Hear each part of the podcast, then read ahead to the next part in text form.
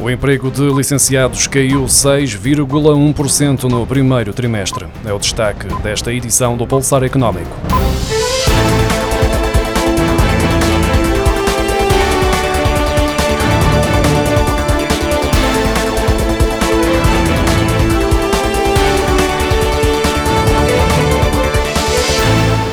O emprego de licenciados registrou uma queda de 6,1% no primeiro trimestre em relação aos primeiros três meses de 2022, o que representa o desaparecimento de 105 mil empregos entre os portugueses que têm o ensino superior.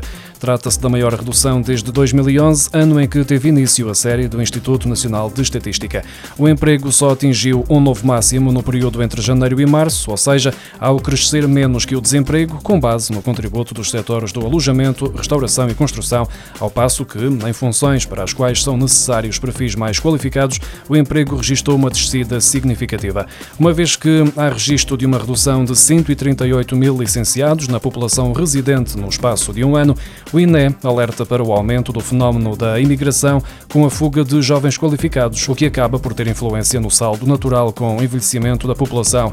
Os dados indicam que a perda de profissionais qualificados está concentrada em grande medida na faixa etária dos 35 aos 54 anos são sobretudo as mulheres que saem do mercado de trabalho e, em muitos casos, do país. O Instituto Nacional de Estatística confirmou esta quinta-feira que a taxa de inflação abrandou de forma significativa em abril para 5,7%, valor que coincide com a estimativa rápida que tinha sido avançada no final do mês passado. Os preços mantêm a tendência de subida, mas com um ritmo mais lento em relação aos 7,4% que tinham sido registados em março. O INE confirma que abril foi o sexto mês consecutivo de abrandamento na subida dos preços em Portugal. É preciso ter em conta que a inflação nestes primeiros meses de 2023 compara com o igual período do ano passado, quando estavam a ser sentidas as primeiras pressões da guerra na Ucrânia na economia europeia, em especial nos preços da eletricidade, do gás e dos alimentos. O indicador de inflação subjacente, que exclui os produtos alimentares não transformados e energéticos, que tendem a ser mais voláteis, abrandou de 7% em março para 6,6% em abril. Portugal foi o sexto país mais atrativo da Europa na captação de investimento estrangeiro no ano passado, quando foram atraídos para o país 248 projetos de investimento, mais 24% do que no ano anterior. Portugal ficou à frente de países como a Itália, Polónia, Bélgica e Irlanda no inquérito de atratividade elaborado pela consultora EY. O relatório divulgado esta quinta-feira mostra que apenas a Roménia teve um crescimento maior no número de investimentos captados no exterior, na ordem dos 86 6%. Em todo o ano de 2022, empresas de todo o mundo anunciaram 5.962 projetos de investimento na Europa, um aumento de apenas 1% em comparação com os 5.877 projetos em 2021, ano em que foi registado um crescimento de 5%. A tabela foi liderada pela França, seguida do Reino Unido e da Alemanha. As exportações de componentes automóveis aumentaram 35,8% em março, quando comparado com o mesmo período do ano passado, atingindo 1.107 milhões de euros, de acordo com os dados divulgados esta semana pela Associação de Fabricantes para a Indústria Automóvel, que indica que este aumento é maior do que a globalidade das exportações nacionais e uma subida pelo 11º mês consecutivo.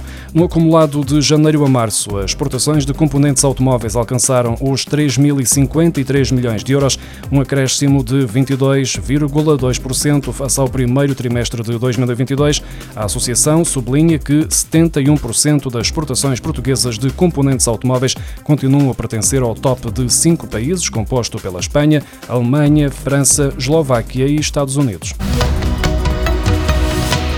Portugal exportou no primeiro trimestre 73 milhões e 600 mil litros de vinho no valor de 210 milhões e 100 mil euros, o que representa uma quebra de 3,28% em volume e de 0,95% em valor. Já o preço médio cresceu 2,41% para 2,85 euros por litro. A Vini Portugal admite que já esperava um primeiro trimestre complicado e acrescenta que os indicadores apontam que o primeiro semestre vai ser mau para a economia mundial mundial, seguindo-se depois uma inversão. Entre os 10 maiores destinos dos vinhos portugueses, só o Brasil, Angola e Países Baixos estão a crescer em comparação com o mesmo período do ano passado, com um aumento das vendas de 4,8% para o Brasil, de 31% para Angola e de 7,1% para os Países Baixos. Por outro lado, os Estados Unidos e a França, os dois principais compradores de vinho a Portugal, estão a cair há vários meses.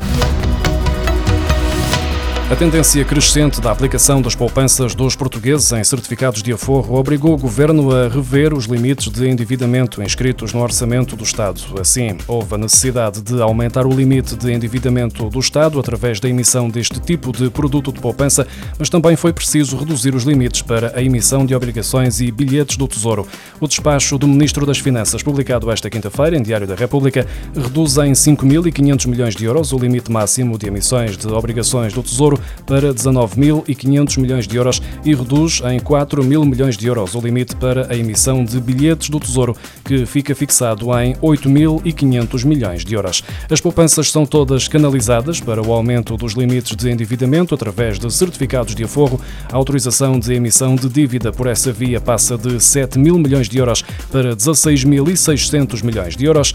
No primeiro trimestre, os portugueses aplicaram mais de 9 mil milhões de euros das suas poupanças em certificados certificados de aforro, cerca de 60 vezes mais do que os 150 milhões de euros que tinham sido registados no primeiro trimestre de 2022, de acordo com os dados do Banco de Portugal. O total investido neste produto de poupança do Estado aumentou 3.549 milhões de euros em março, mais 14,1% em relação a fevereiro e no final de abril somava 28.600 milhões de euros. Este crescimento é explicado pela taxa de juro de 13,5%, o máximo permitido por lei, muito superior às taxas médias inferiores a 1% que são propostas pelos bancos.